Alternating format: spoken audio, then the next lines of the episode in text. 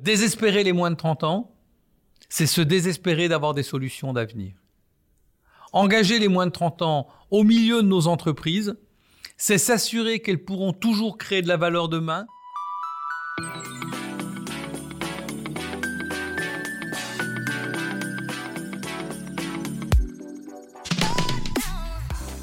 Bonjour, je suis Céline Pufardichvili, Look Sharp, pour le podcast Le sens et l'action du C3D. Aujourd'hui, je suis heureuse d'accueillir Gilles Vermaux-Desroches, directeur développement durable de Schneider Electric. Bonjour Gilles. Bonjour Céline. Merci d'avoir accepté notre invitation sur le podcast. Tu es membre du Collège des directeurs du développement durable et de l'avis de tes pairs, tu es très bien placé pour inspirer et donner envie d'agir en partageant ton expérience. Alors, pour te présenter de manière synthétique, tu es chez Schneider Electric depuis 22 ans, c'est toute une vie. Tu as aussi une vie associative bien remplie avec, pour résumer, deux axes, la jeunesse et le climat, les deux allant dans le même sens. C'est ton prisme, œuvrer pour un monde de demain vivable pour tous. Côté jeunesse, président de l'association Sans Chance, Sans Emploi, pas sans emploi. Tu as été maître de conférences à Sciences Po et HEC. Tu as vécu toute ta vie avec les scouts de Louveteau à président des scouts et guides de France. Et la jeunesse est ta boussole aujourd'hui, comme on le comprend en lisant ton excellent livre Le printemps des millénioles, paru chez Débat Public en 2018, page pub. Côté climat, tu es vice-président du Global Compact France depuis 18 ans, encore une preuve de fidélité, leader du French Business Climate Pledge du MEDEF, au bord du fonds Livelihood Venture qui finance des projets de restauration d'écosystèmes qui sont au cœur de la sécurité alimentaire et des revenus de communautés agricoles et rurales, et tu es administrateur Chapter Zero, le programme de formation au développement durable des membres des conseils d'administration. Je crois qu'on peut dire que tu es un homme d'engagement. Alors, j'aimerais qu'on resitue ton action dans le contexte. Le sujet du développement durable en entreprise depuis 20 ans a considérablement évolué. Tu soulignais que 3000 à 5000 entreprises dans le monde ont aujourd'hui une vision et un agenda et un process avec des objectifs sur les enjeux environnementaux, sociaux, éthiques et de gouvernance. Il y a des champs de progrès monumentaux évidemment, mais aujourd'hui, des indices financiers et extra-financiers permettent de matérialiser les progrès. Il y a une sorte de compétition vers le haut, tu nous disais. Et tu as dit aussi que tu avais le sentiment qu'on était face à trois grands mouvements. On va essayer de structurer notre conversation autour de ces mouvements. Le premier, tu disais qu'on était en train de passer du qu'est-ce que je fais à qui je suis. C'est le sujet de la raison d'être. Le deuxième mouvement, et on y reviendra, c'est que les entreprises sont en train d'embarquer toute leur chaîne de valeur pour que l'intégration contribue à la performance globale. C'est un gros changement par rapport à une politique d'aider orientée risque.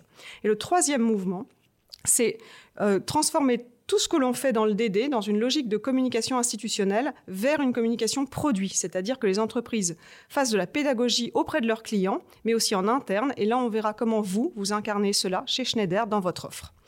Premier sujet, parlons du sujet de l'incarnation, celui de la raison d'être. Les entreprises sont invitées à définir leur raison d'être. Toi-même, tu as co-créé le Cercle des entreprises à raison d'être en mars dernier, avec une méthodologie de concertation et de décision pour mieux exploiter les nouvelles possibilités offertes par la loi Pacte. Tu as décrit dans une tribune à l'époque, avec tes co-signataires, trois étapes. Un, la vision. Deux, le volet technique pour expliciter la vision sur les volets des valeurs des bénéficiaires, des modes de vie. Et trois, l'arbitrage formel du dirigeant. Est-ce que tu peux nous dire comment ça s'est passé chez Schneider Electric, la définition de votre mission? Oui, merci beaucoup. Euh, chez Schneider Electric, on a la chance d'avoir un métier compliqué. Et quand on a un métier compliqué, il faut l'expliquer. Et donc voilà quelques années que euh, dans la mue de Schneider Electric, euh, depuis les, les, métiers précédents à celui d'aujourd'hui, il nous a fallu trouver des mots pour expliquer comment le pilotage intelligent de la maison, du bâtiment, euh, de l'usine, du réseau électrique permet à réduire la consommation énergétique et euh, de consommer en toute sécurité l'électricité. Deuxièmement, on est un grand acteur des automatismes industriels et il nous a fallu trouver aussi des mots pour montrer comment euh, le cumul de à la fois les enjeux de distribution électrique et à la fois d'automatisme sont aujourd'hui un formidable essor pour faire euh, du monde de demain un monde tout électrique et tout digital au service d'une plus grande efficience et du progrès. Et donc depuis quelques années, on est rentré dans cette démarche. L'avantage de la question sur la raison d'être, c'est qu'elle nous fait passer du rôle d'héritier au rôle d'acteur engagé pour le futur.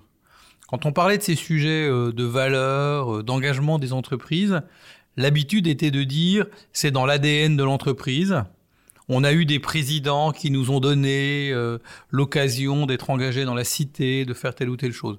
Mais aujourd'hui, on est dans un monde nouveau, avec des contraintes nouveaux, des savoirs nouveaux, et puis des nouvelles générations. On parle souvent de la nouvelle génération, on y reviendra. Et au fond, ce qui est important, c'est de projeter tout ça dans l'avenir. C'est-à-dire, à la fois de porter en même temps la question des valeurs de l'entreprise, de d'où elle vient, de son ADN, de ce qu'elle a su faire de manière particulière, de comment se décrit aujourd'hui son métier, en particulier en cohérence avec euh, les objectifs du développement durable, pour que, avec ses parties prenantes, l'entreprise puisse expliquer comment elle contribue au bien commun. Au fond, écrire sa raison d'être, c'est définir comment, avec ce qui me construit, ce dont je suis héritier, avec ce que je mets sur le marché, ce que je fais, ce que j'innove, je suis un acteur du bien commun. C'est une logique qui fonctionne pour le monde de l'entreprise, c'est une logique qui fonctionne pour chacun d'entre nous. Les premiers acteurs qui ont écrit leur raison d'être étaient probablement les États. Il me semble qu'aujourd'hui, individus, ONG aussi, mais entreprises, on a à se projeter dans l'avenir pour être attractif. La question de demain, c'est d'attirer les meilleurs et on peut considérer que dans les meilleurs, il y a ceux qui sont euh, ouverts au monde, qui ont une, sensibilité au progrès. Écrire sa raison d'être, c'est tout ça. C'est en quelques mots regrouper tous ceux qui veulent concourir à un même dessin au service du bien commun. Très bien, bah, e-, excellente introduction. Alors, c'est quoi la raison d'être de Schneider Electric? Alors, la raison d'être de Schneider Electric est, la suivante. Schneider Electric permet à chacun de tirer le meilleur de son énergie et de ses ressources afin de concilier progrès et développement durable pour tous. Euh, tous les mots comptent. Le pour tous à la fin est important. Schneider est une entreprise qui, juste après cette phrase, dit comment elle était convaincue que l'accès à l'énergie, au digital, au 21e siècle est un nouveau droit humain fondamental. On connaît les droits humains fondamentaux euh, contre le travail des enfants, le travail forcé, euh, la liberté d'association, etc. Mais au 21e siècle, avoir accès à un minimum d'énergie et avoir accès au digital, c'est-à-dire à la communication, fait partie aussi de ce sujet. Donc l'ambition de Schneider Electric, c'est concilier progrès et développement durable euh, et d'apporter à tous ses clients des solutions qui permettent de minimiser l'usage de l'énergie et des ressources pour à la fois vivre le progrès et le développement durable, parce que énergie et ressources appartient à tous et c'est un bien précieux. Très bien, en effet. Euh, alors, comment on fait quand on est une société internationale comme, euh, comme Schneider Electric pour euh, traduire cette, raison d'être partout? Parce que, bon, la, loi Pacte l'a permise en France, mais, évidemment, c'est une, structuration qui doit se décliner absolument dans toutes vos divisions. Comment est-ce que ça s'harmonise quand on est un grand groupe et que les marchés sont si différents? Oui, alors justement, euh, nos entreprises euh, devenues euh, internationales, puis mondiales, puis globales, et aujourd'hui peut-être dans une nouvelle définition toujours globale, mais de plus en plus locale, ont à se confronter, ou en tous les cas à s'enrichir à la culture de chacun de ses, collaborateurs, et puis dans les pays dans lesquels on opère. Il y a un grand courant sur celui de la raison d'être. On parle de la Purpose-led Company euh, quand on est aux États-Unis. D'ailleurs, celui-ci est né là-bas. Euh, il y a des certifications sur le sujet, il y a, des volontés d'avoir une vision intégrée et cohérente de l'entreprise. C'était le cas de l'ISO 26000, c'est d'une certaine manière le cas de Bicorp. Au fond, à la base de tout ça, en 1999, quand Kofi Annan précise euh, les dix objectifs des principes du Global Compact, on ouvre et on engage ce chemin dans lequel les entreprises, à côté des États, euh, sont reconnues comme étant euh, des contributeurs à l'organisation du monde, euh, à, la à, la manière de résoudre un certain nombre de, problèmes, et puis se fixent des objectifs et des sujets sur lesquels il ne faut jamais tergiverser pas de travail des enfants, pas de travail forcé, le respect de l'environnement, des attitudes éthiques dans le business, etc. En France, on a la chance euh, euh, d'avoir cette loi Pacte, qui est une traduction euh, dans l'esprit français, c'est-à-dire par la loi et dans la réglementation de cette démarche. Mais au fond, elle, est, un sens dans le monde entier. Elle va se décrire différemment ici ou là, puisqu'on est une entreprise française côté à Paris, on respecte cette loi Pacte et depuis longtemps, on a déjà un ensemble d'indicateurs précis qu'on fait auditer par un tiers externe. Depuis longtemps, on est en dialogue, en, résonance avec des partenaires différents dans, de la sphère publique ou d'autres entreprises ou de tissus associatifs pour bien comprendre comment ensemble on peut dans une certaine hybridation de nos structures, apporter des solutions. Donc euh, on avance euh, sur ce chemin-là et euh, il me semble qu'il y a une accélération. Une accélération dans ces derniers mois.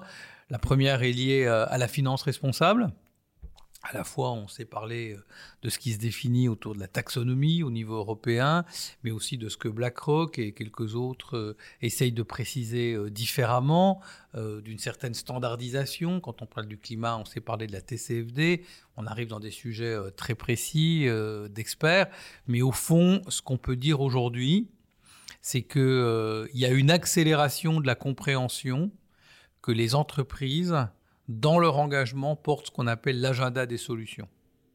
L'agenda des solutions, c'est dans une démarche un peu circulaire, traduire les engagements de chacun dans des actes possibles d'achat pour euh, vivre, euh, se nourrir, euh, se transporter, travailler différemment. Et puis au fond, ces solutions, elles sont aussi un appel d'air pour euh, accroître euh, sa conscience, euh, la compréhension qu'on peut porter différemment des, démarches de consommation que la manière dont on le faisait dans le passé. Et donc on voit cette logique d'entraînement entre les solutions et les convictions. Les entreprises ont un rôle clé à jouer sur le sujet. Si elles n'innovent pas pour les solutions du 21e siècle, alors on sera plus efficient en faisant plus attention, mais ça ne suffira pas pour répondre à tous les enjeux euh, du climat, de la biodiversité, du développement et ceux qui sont précisés dans les objectifs du développement durable. C'est pourquoi euh, il faut cette mobilisation mondiale parce qu'elle est euh, une forme de, compréhension différente des réalités. Et puis l'innovation n'est pas comme ça euh, en vase clos, elle naît beaucoup de la rencontre des autres. Oui, et sur, sur le terrain. Alors, dernière question à propos de, de, cette raison d'être extrêmement structurante pour, pour vous. À quoi ça sert d'avoir une raison d'être en pleine crise alors que l'entreprise est mise à mal par cette crise globale. Euh, euh, qu'est-ce que et je, sais que tu vas nous faire un, rapprochement avec justement le terrain, les jeunes générations. Euh, mais comment comment est-ce qu'une une, raison d'être peut être aussi le, le, terreau de de la Renaissance finalement? Au, fond. L'espoir n'est pas une formule, mais une pratique. C'est Nicole Nota qui disait ça. Et la raison d'être, c'est euh, se projeter dans le long terme. Les difficultés qu'on vit dans le court terme euh, n'empêchent pas de se projeter dans le long terme, et bien au contraire, euh, d'y réfléchir pour, en sortant de celle-ci, ou peut-être même durant celle-ci, prendre des décisions qui permettent non seulement de rêver le long terme, mais de s'y engager. Euh, de faire en sorte que cette utopie se transforme et l'innovation est le chemin de cette transformation. La raison d'être, elle donne le là, elle donne le cap euh, à cette vision long terme et à cette nécessaire transformation. Il est trop tôt pour le dire, mais cette crise du Covid euh, nous aura appris à chacun beaucoup de choses. D'abord sur nous-mêmes, sur nos États, sur nos cultures et, dans nos entreprises. Schneider Electric, par exemple, durant cette crise, a mieux perçu euh, l'impact de ces solutions euh, euh, dans tout ce qui est essentiel. Euh, par exemple, euh, dans tout le service euh, de la santé, lorsqu'il est très demandé, la nécessité d'avoir une énergie à la fois sûre, à la fois disponible, à la fois efficiente, a fait que beaucoup d'équipes de Schneider Electric se sont engagées dans ce secteur pour permettre tous les soins qu'il était nécessaire de prodiguer. la question de la chaîne du foie et de faire en sorte que chacun puisse se nourrir partout dans le monde nécessite aussi un accès à l'électricité la plus sûre possible et adaptée. Euh, cette crise du Covid ne se serait jamais vécue de la même manière dans un monde moins digital que ce qu'il est aujourd'hui, dans les communications entre les uns et les autres, à titre familial ou pour, euh, dans les enjeux professionnels, dans la capacité de, de soutenir d'autres et de faire des démarches de corrective à distance, etc., etc. Le numérique a joué un rôle capital dans nos vies pendant toute cette année de, de crise du Covid. Et Schneider Electric, euh, j'ai envie de dire, est derrière chaque data center pour qu'il soit plus efficient, euh, pour qu'il fonctionne, euh, pour qu'il soit euh, surveillé, mesuré et euh, que l'on que l'on puisse utiliser ces démarches. Voilà, ces trois exemples. Je pourrais en citer quelques autres qui ont bien montré à Schneider Electric l'impact des solutions telles que peut-être on le disait pas avant. Et moi, j'ai envie de dire à la suite, à la fin de cette crise euh, restera toujours le climat comme l'affaire du siècle et le sujet sur lequel il faut euh, s'engager. Et ne pas Probablement, euh, cette crise se vit au moment où on aurait dû tous mieux réfléchir à l'enjeu de la biodiversité.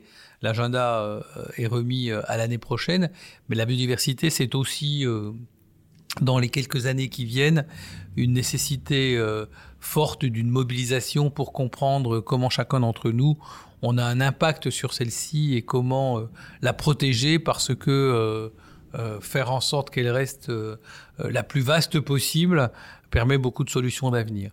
Et probablement que dans la question de la responsabilité sociale de l'entreprise, la question de la jeunesse va devenir un, sujet très important dans les, dans les années et peut-être même les mois qui viennent. Euh, que l'on soit dans les pays de l'OCDE ou dans les pays qui ne sont pas dans l'OCDE. Dans les pays qui ne sont pas dans l'OCDE, parce que l'immense croissance de la population mondiale dont on parle a aujourd'hui 20 ans, et que euh, comme chaque jeune de la planète, chacun euh, se cherche un avenir, souhaite le construire, le consolider, probablement si possible où il est, mais si ça n'est pas possible en migrant.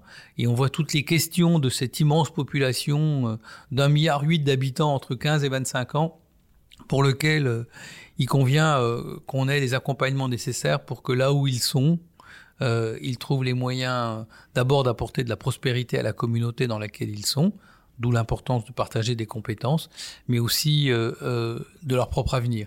Et puis dans les pays de l'OCDE, comme on le remarque beaucoup aujourd'hui, le taux de chômage des euh, moins de 30 ans a, a beaucoup euh, augmenté. Euh, en France, il était de moins de 9% euh, au début de l'année, il est bientôt à 30%.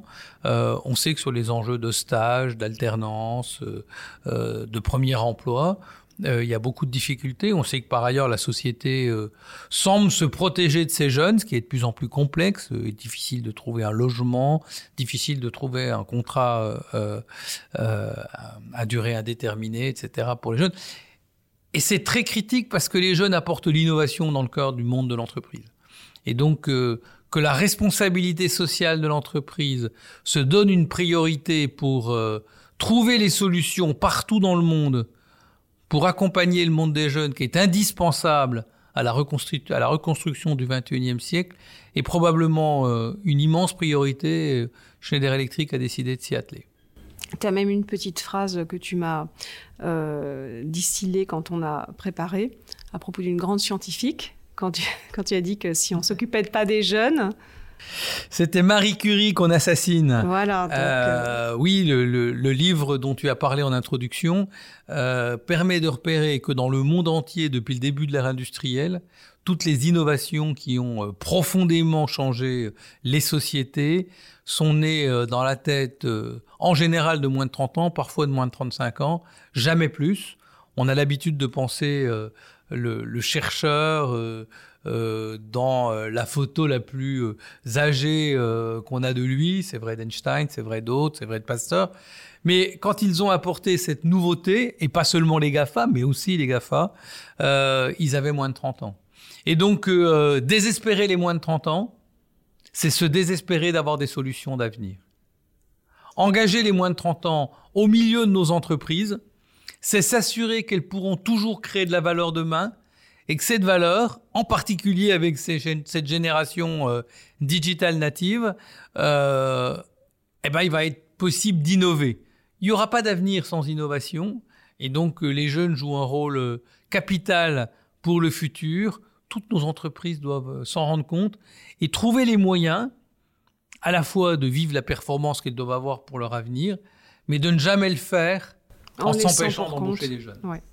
Bah, merci pour ce euh, plaidoyer euh, pour euh, inviter la jeunesse à, rejoindre les entreprises. Espérons que les entreprises l'entendront Euh, on va passer au, second sujet, de, au second grand mouvement de la transformation des, entreprises euh, euh, en intégrant la raison d'être. C'est que tu disais que finalement la transformation se fait maintenant en amont et en aval sur toute la chaîne de valeur pour que cette intégration contribue à la performance globale. C'est un gros changement pour toi par rapport à une politique de développement durable orientée risque telle qu'elle était conçue auparavant.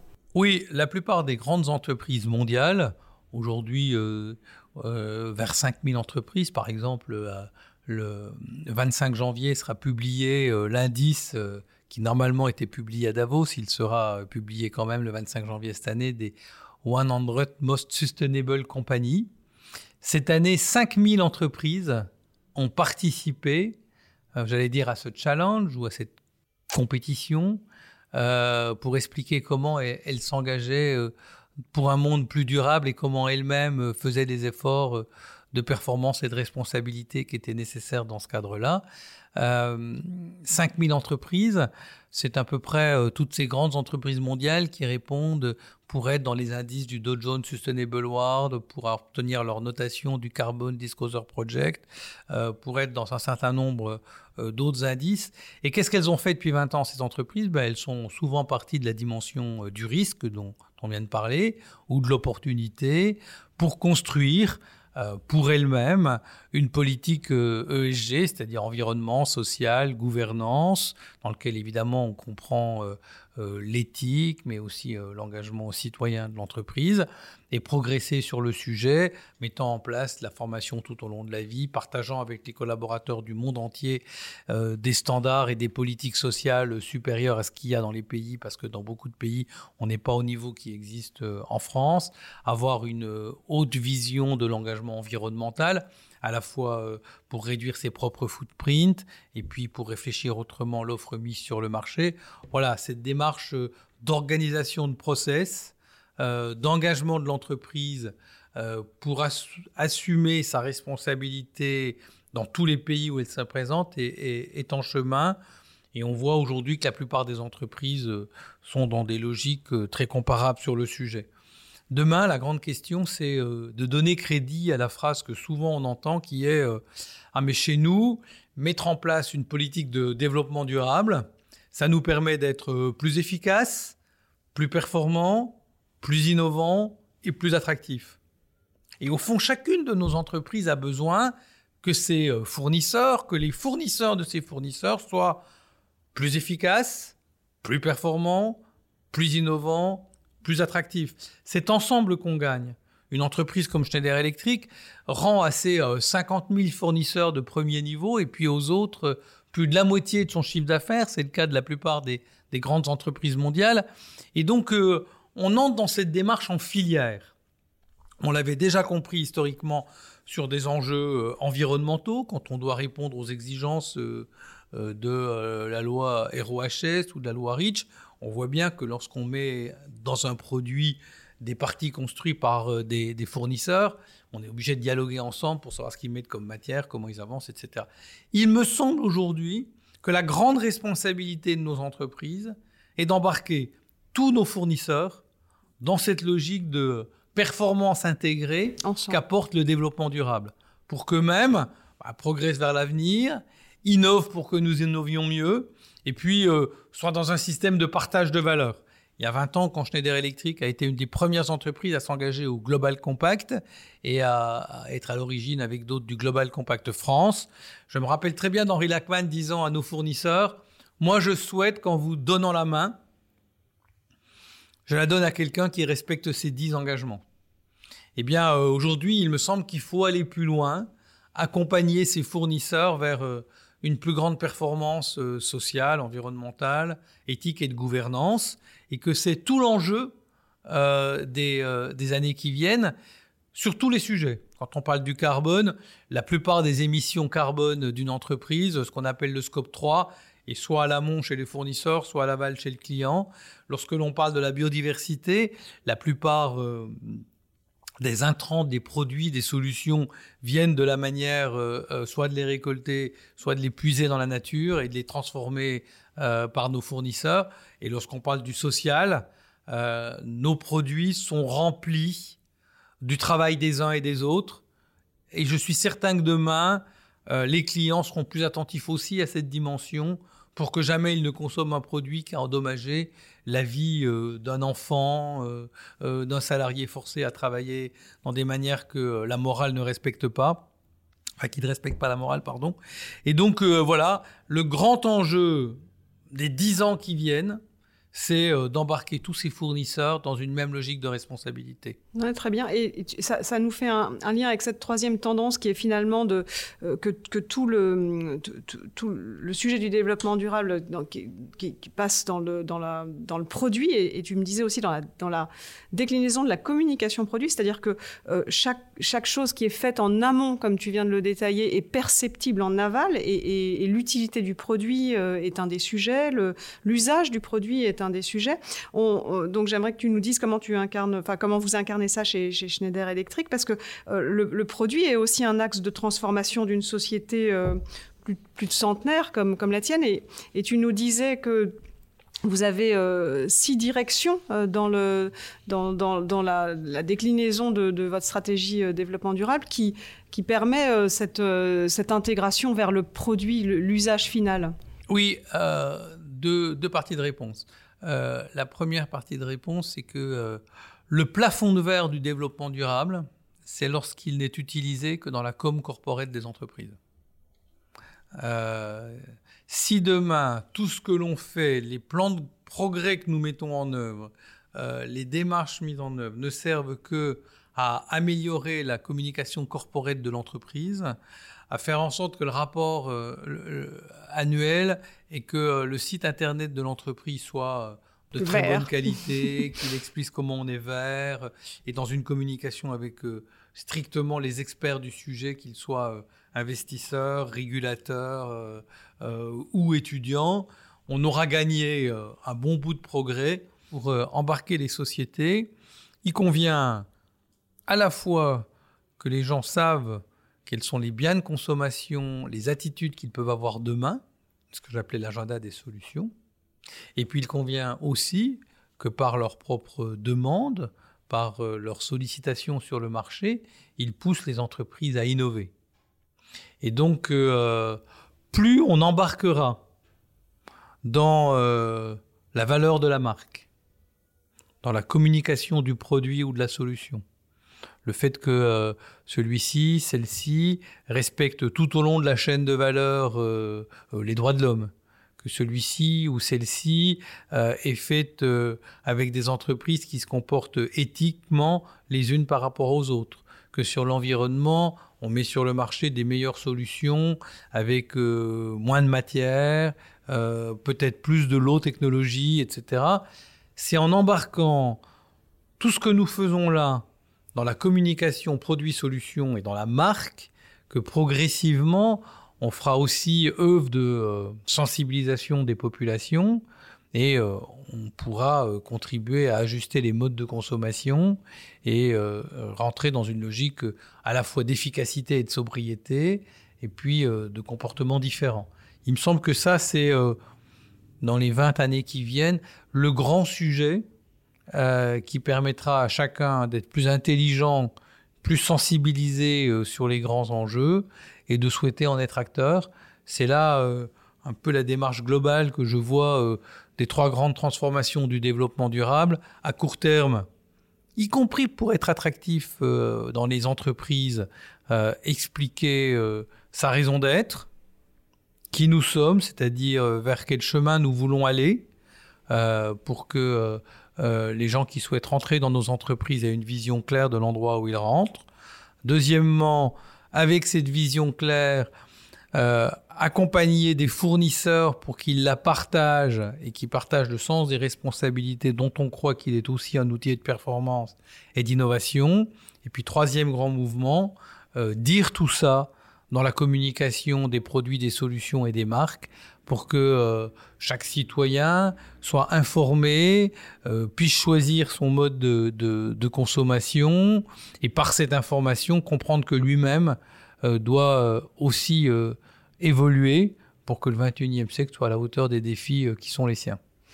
merci. Alors, j'aimerais qu'on parle un petit peu de, de, performance et d'indicateurs. Quand on, quand on a préparé, tu m'as hum, détaillé euh, vos outils de mesure euh, et, et, j'ai trouvé très intéressant l'un des, indicateurs que tu, nous donneras, qui est pour, montrer que les choses avancent, qui est un indicateur local.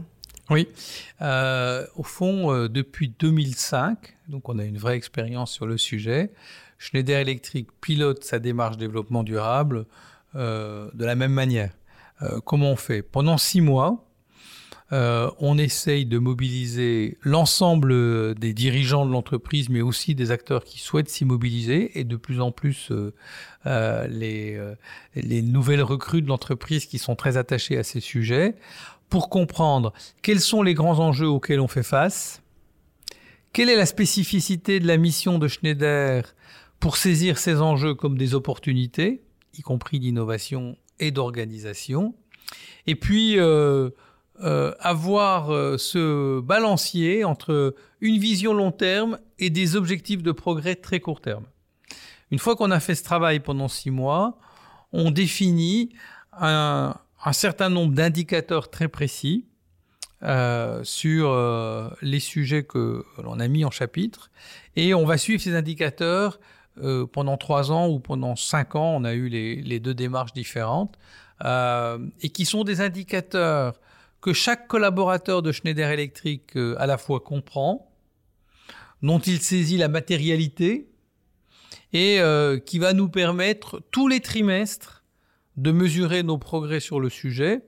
Par exemple, si vous allez sur le site de Schneider Electric aujourd'hui et que vous tapez euh, Schneider Sustainability Impact, nous sommes à la fin d'un cycle de trois ans, 2018-2020, avec un certain nombre d'indicateurs qui permettent à la fois de réduire les accidents du travail, de réduire drastiquement nos émissions de carbone, de passer de 5 à 80% d'énergie renouvelable dans notre propre mix énergétique, d'accompagner euh, les populations pauvres à l'accès à l'énergie, de former un million de personnes au métier de l'électricité, euh, de s'assurer que partout dans le monde, il y a un plan d'équité professionnelle entre les hommes et les femmes, etc., etc avec une mesure trimestrielle, une performance annuelle, et ceci en visant trois ans. Et puis trois ans après, sur les succès du plan qu'on a fait, eh bien, on saura euh, bâtir la, démarche qui vient. Avant de vous expliquer ce que sera euh, les cinq ans qui viennent et quelques mots de notre prochaine manière de piloter le développement durable, je, je tiens à dire qu'on fait un lien entre cet outil de mesure audité par un tiers externe, et la rémunération chez Schneider Electric, parce que euh, vous savez que dans la plupart de nos grandes entreprises, on a une part variable de rémunération. Euh, cette part variable de rémunération, euh, elle est double. J'ai envie de dire, elle est pour toutes les personnes qui l'ont, c'est-à-dire 60 000 personnes chez Schneider Electric.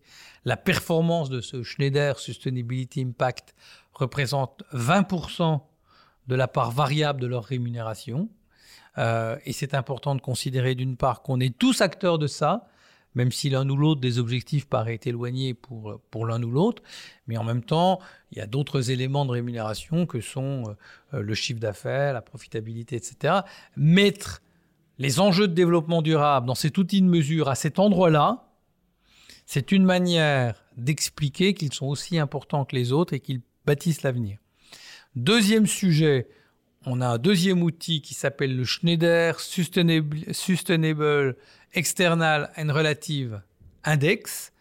On suit quatre grands indices boursiers, le Dow Jones Sustainable World, le CDP, euh, l'indice de Renext avec euh, Vigeo Eris, et puis le FTSE for Good, avec des positions différentes de Schneider dans celui-ci. Et en faisant ça, on répond à la question comment on est perçu dans euh, la Ligue des 5000 euh, entreprises mondiales sur ces enjeux de développement durable. On utilise la performance de cet index pour euh, euh, apporter un quart des actions de performance que reçoivent les 3000 premiers managers de Schneider Electric, l'occasion encore plus d'affirmer l'importance du développement durable dans la vision moyen terme, long terme, puisque vous savez que ces plans d'action ont normalement une, visée euh, euh, moyen terme.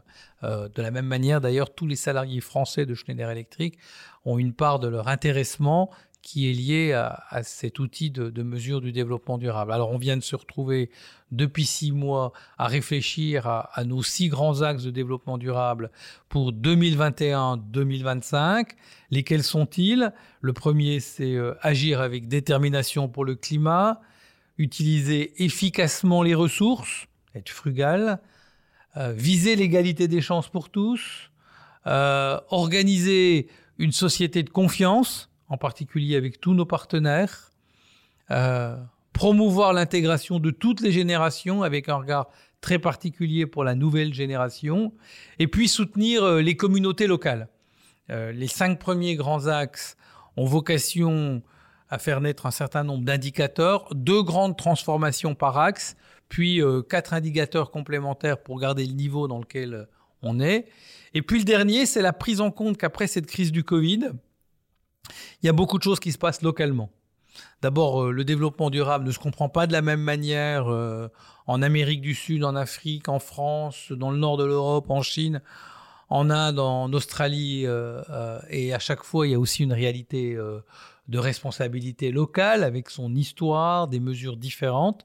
Et l'on souhaite que chaque équipe de Schneider dans le monde sache s'inscrire dans le chemin global que se fixe l'entreprise pour le progrès des cinq ans qui viennent, mais y ajoute aussi la part locale d'engagement euh, qui permet à répondre à des enjeux euh, qui sont locaux, dont chaque pays va se fixer trois objectifs complémentaires dans les cinq ans qui viennent euh, pour accroître encore plus la compréhension du développement durable, et pas seulement être dans l'exécution du plan mondial, mais apporter aussi des indicateurs locaux.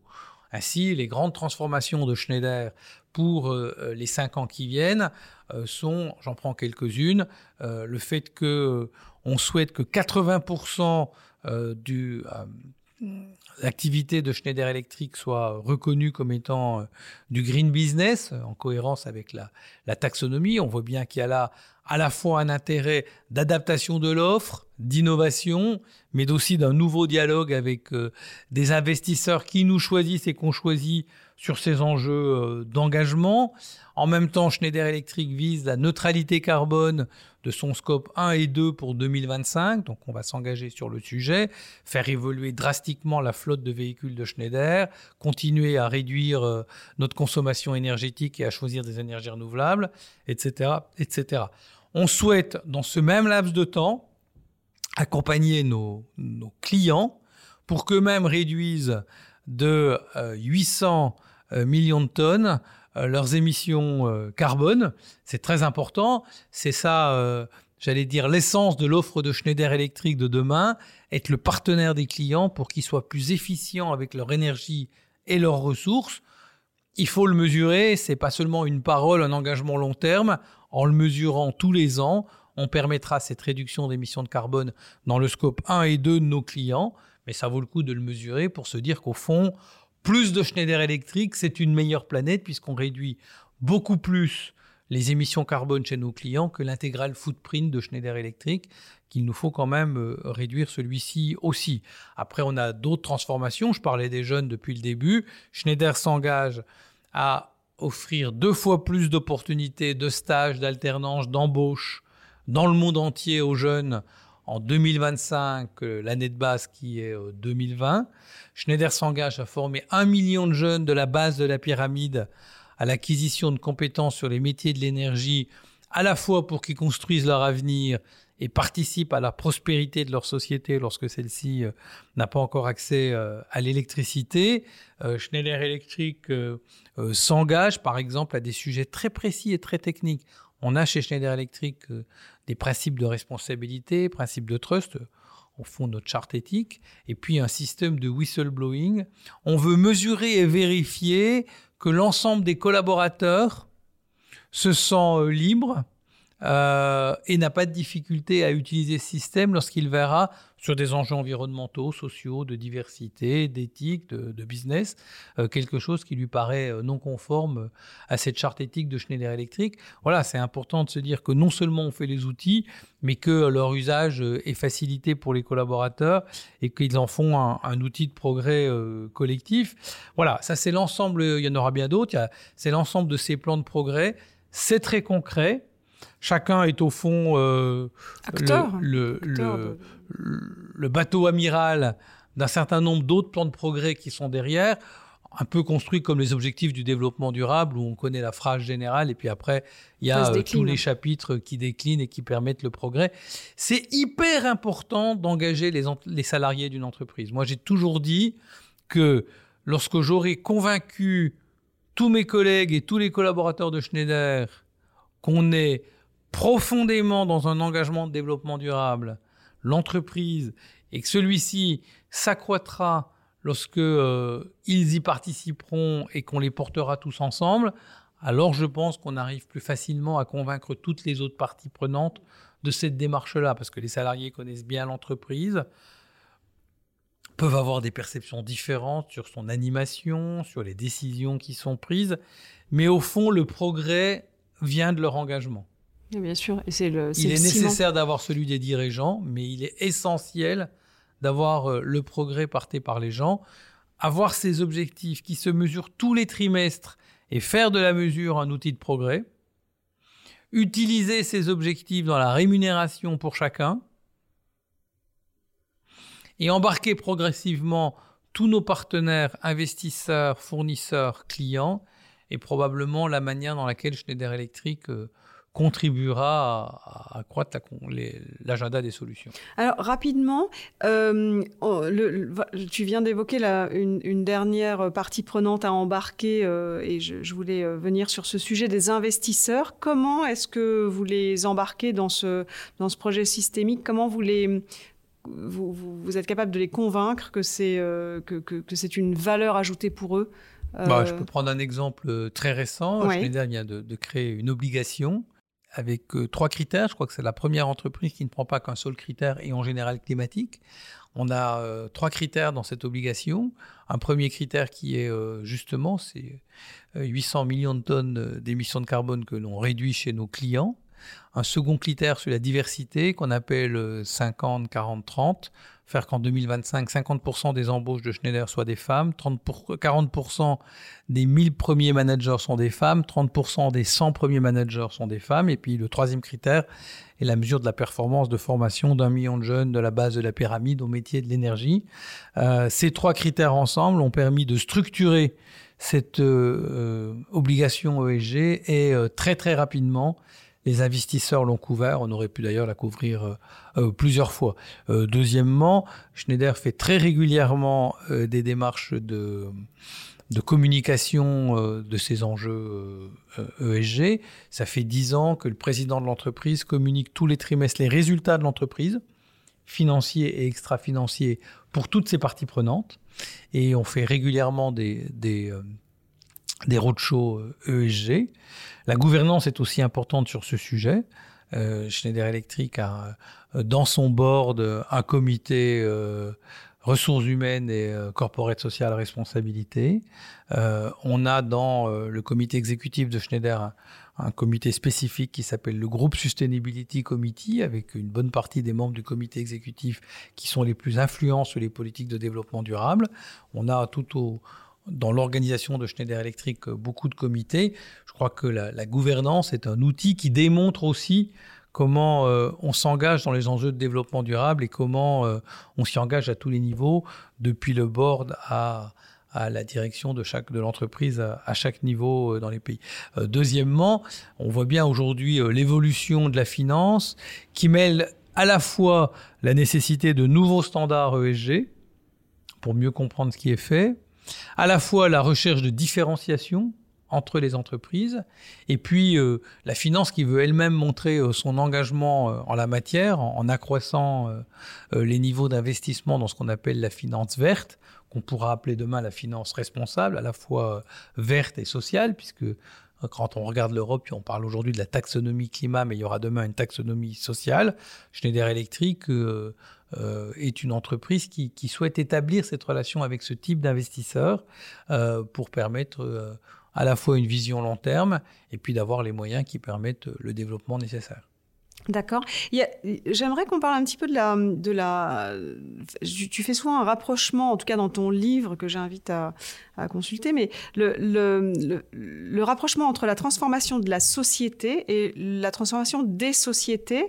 Et une, un élément m'a vraiment euh, interpellé, c'est que pour toi, le, le, le, care, le giving back, la philanthropie euh, semble euh, euh peuvent, peuvent en tout cas euh, être intégrés euh, ou devraient être intégrés euh, à l'entreprise, au business. Tu, tu expliquais ça sur un podcast de, de, Care News, que, que, la philanthropie est plus efficace quand elle est intégrée au business. Et j'ai envie de dire, moi, en, en, t'écoutant et en lisant ton livre, j'ai l'impression que tu, tu, expliques aussi que le business est plus efficace quand il y a de la philanthropie. Par exemple, tu, tu parlais de, de, de l'entreprise qui nourrit différemment. vous, vous avez en interne tout un programme pour que les de, de, volunteering pour embarquer les, clients. Donc j'ai vraiment l'impression que ces deux éléments se répondent.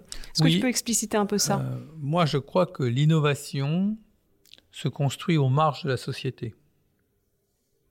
Euh, l'innovation se, se construit lorsque un caractère nouveau, une réalité particulière impose de penser différemment. Quand Schneider Electric, poussé par ce partenaire associatif, s'est intéressé aux solutions pour permettre l'accès à l'électricité du milliard d'habitants de la planète qui ne l'a pas. Ce nouvel élément a permis à beaucoup d'équipes de Schneider d'être innovants de manière assez différente qu'on l'était dans le passé, parce qu'il y avait des contraintes particulières qui imposaient d'être innovants différemment. Et euh, pour moi, la philanthropie, c'est euh, euh, la virgule après la l'expression de la raison d'être de l'entreprise, c'est aussi euh, l'avant-garde de l'entreprise pour être en, lien avec ces acteurs qui différemment font la société et euh, prennent en charge euh, soit ses limites, soit son excellence. ses limites parce que on ne peut pas penser le développement durable, s'intéresser au futur de la planète et du climat, et laisser les pauvres à nos portes euh, vivre dans la précarité qu'est la leur aujourd'hui. Sauver euh, le 21e siècle, c'est évidemment sauver son climat, mais c'est déjà sauver sa société. Et euh, quel intérêt de bâtir l'appartement, la maison, le bâtiment connecté de demain si chaque soir, à son pas de porte, dans un carton, euh, des gens qui n'ont plus les moyens euh, d'être intégrés à la société euh, viennent dormir. Et donc, cette partie-là de la philanthropie qui met en relation avec tous ces hommes et ces femmes qui, dans leur engagement professionnel, accompagnent les plus pauvres, par exemple, qu'ils soient les pauvres dont je viens de parler ou parfois les jeunes devenus pauvres. Aujourd'hui en France, la majorité des pauvres à la fin de cette crise de Covid sont des moins de 30 ans. C'est une manière de penser la société de demain, c'est une manière d'être attentif aux grands enjeux et probablement de réfléchir euh, autrement le développement qu'on peut avoir. Premier point. Et puis la philanthropie, c'est aussi se mettre en relation avec euh, des acteurs de l'excellence, comme par exemple la culture. On sait bien que euh, les tableaux Excel ne font pas naître de grandes mobilisations. c'est peut-être la limite du GIEC. Mais parfois, des acteurs euh, des peintres, euh, euh, des démarches artistiques. Je pense à Masbook que fait Art of Change. sont autant de démarches pour rendre sensibles les uns et les autres et permettent aussi d'avoir un autre éclairage sur, sur l'avenir et de vivre des engagements différents. Ainsi, pour moi, la philanthropie, c'est une manière euh, de porter différemment euh, l'engagement, le regard, et euh, j'allais dire de créer une relation réciproque pour accompagner des acteurs qui ont beaucoup d'engagement et qui ont besoin de moyens, et par l'échange avec eux, soi-même s'enraciner dans un futur plus, plus engagé. J'ai envie de dire, qu'est-ce qui s'est passé en 20 ans? Il y a 20 ans, euh, le développement durable, c'était la cerise sur le gâteau. Euh, les entreprises continuaient à vivre comme elles vivaient et puis elles engageaient une démarche de développement durable. Aujourd'hui, le développement durable, euh, à mon sens, ne va plus exister dans la manière dont il est fait pour plusieurs raisons. La première parce que il doit devenir le levain dans la pâte, c'est-à-dire une action que chaque acteur de l'entreprise en charge des ressources humaines, de la finance, de la logistique, de l'innovation, des ventes, doit intégrer comme une démarche nouvelle euh, pour l'entreprise. Deuxièmement, il est posé sur un sujet qui euh, a bien du mal à la fin de cette crise du Covid. Quand on parlait jusqu'à maintenant du développement durable, on parlait euh, de notre capacité à utiliser la planète qu'on emprunte à nos enfants et euh, permettre le progrès d'aujourd'hui sans compromettre les générations à venir d'avoir le leur.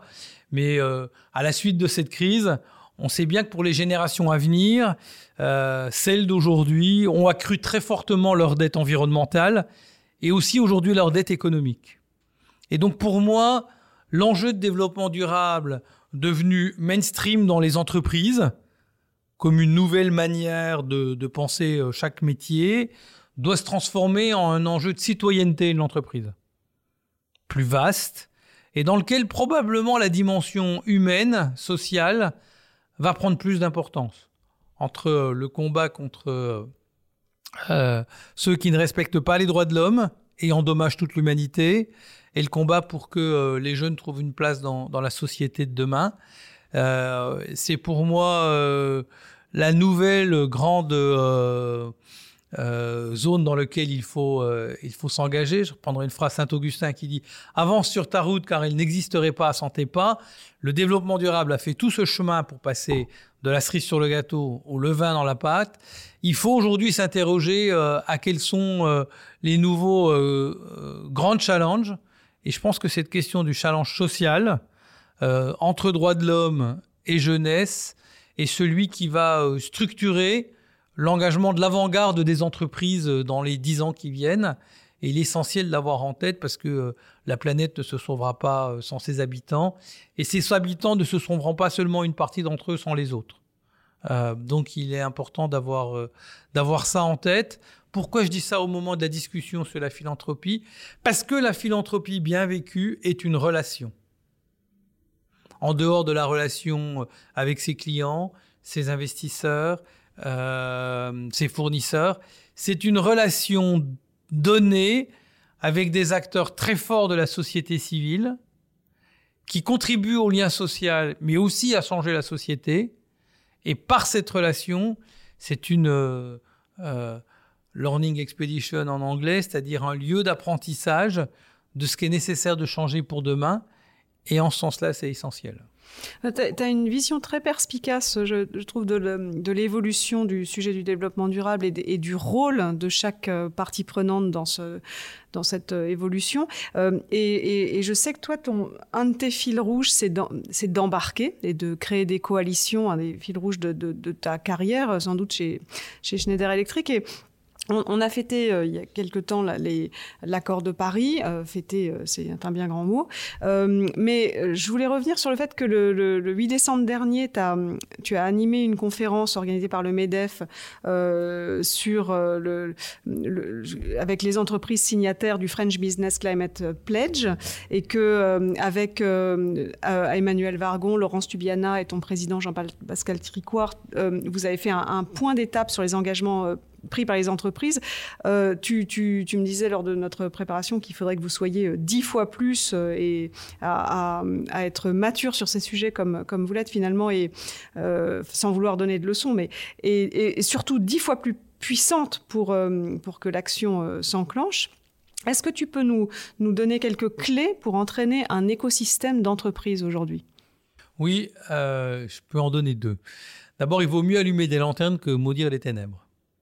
Et euh, un optimiste est quelqu'un qui entraîne, euh, là où un pessimiste euh, fait baisser les bras. C'est probablement la difficulté que j'ai avec les, collapsologues qui trouvent pas de solution et disent que on construira quand tout sera cassé.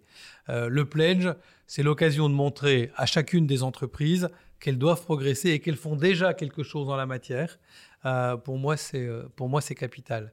le deuxième sujet, c'est que c'est aussi faire de la sensibilisation. Je parlais de l'engagement de ses fournisseurs, bah, le pledge de ceux qui ont déjà signé, c'est aussi une occasion d'emmener les fournisseurs. Le monde est en train de passer du monde du XXe siècle très linéaire au monde du XXIe siècle très circulaire. au XXe siècle. On nous avait appris qu'un jour on apprenait, on travaillait, on en profiterait après, qu'on allait travailler à cet endroit-là, aller habiter ailleurs, puis qu'on fera nos loisirs euh, beaucoup plus loin, euh, que euh, des gens produisaient de l'énergie ou de la nourriture, d'autres la transportaient, d'autres la vendaient, certains la consommaient, puis ça devenait des déchets et on repartait à zéro. Le 21e siècle est intégralement circulaire.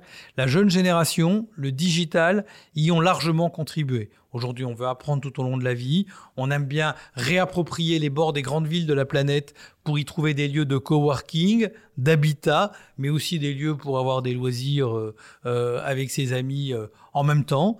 on veut chacun, si c'est possible, participer à, à, produire de la nourriture, acheter local, donner son avis sur tout. On rentre dans ce monde beaucoup plus circulaire où il n'y a pas des acteurs et des spectateurs, où il n'y a pas des décideurs et euh, des usagers, mais où on a tous euh, son rôle à jouer et euh, dans lequel on veut le jouer. C'est assez cohérent avec ce qu'on se disait tout à l'heure sur on embarque les fournisseurs, on explique aux clients, etc. etc. Dans ce monde-là, il me semble que les entreprises doivent bouger, deux manières pour bouger, comprendre l'enjeu carbone, avancer dans un monde bas carbone, et c'est vrai pour toute entreprise, quelle que soit sa taille. C'est aussi une manière pour elle d'être attractive.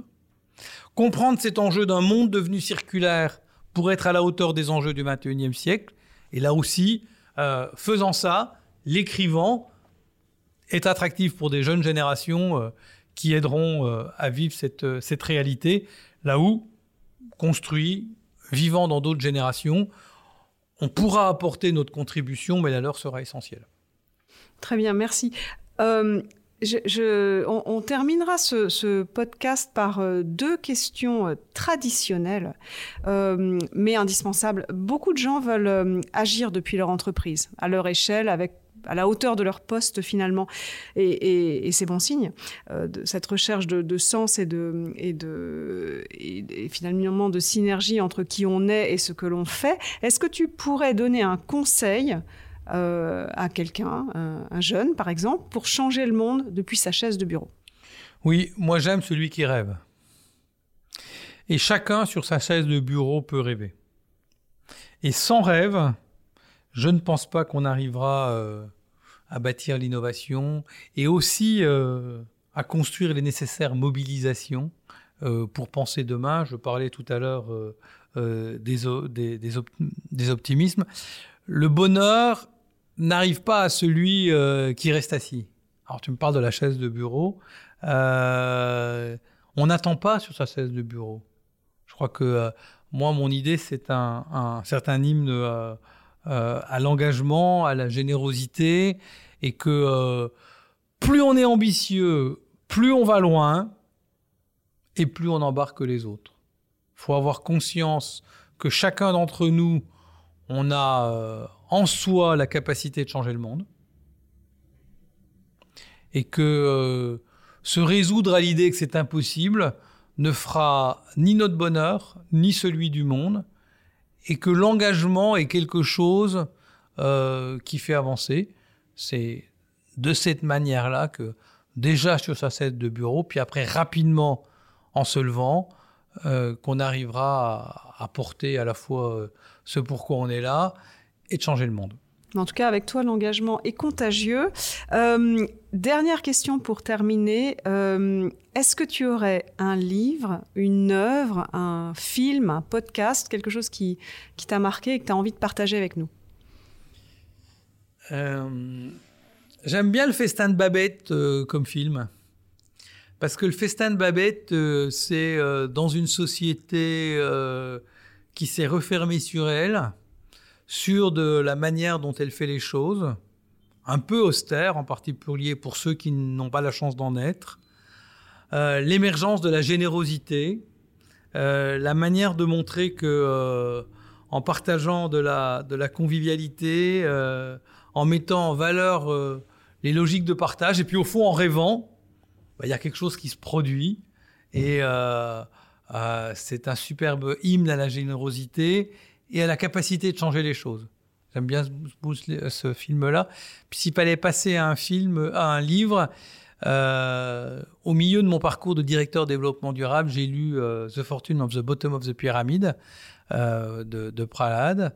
Et ce livre m'a éclairé sur le fait que il y avait la capacité de changer le monde avec les pauvres et pas pour les pauvres, et qu'au fond, euh, ce chemin-là était un chemin d'excellence euh, dans lequel on pouvait parler après de reverse économie, d'un certain nombre de, logiques, mais que euh, c'était central d'avoir ce type d'attitude et ce type de foi en leur dignité, là où d'habitude, soit par peur, soit par inquiétude, on se met plutôt à distance. Merci pour ces deux euh, suggestions euh, en parfaite cohérence avec euh, ton programme. En tout cas, tu m'as donné envie de, revoir le Festin de Babette et de, lire The Fortune, of the Bottom of the Pyramid, que je n'ai pas lu. Mais merci beaucoup, Gilles, pour, avoir aussi bien illustré l'incarnation des sujets RSE dans un, dans un business tel que le tien. Et, et à très bientôt. Merci beaucoup, Céline.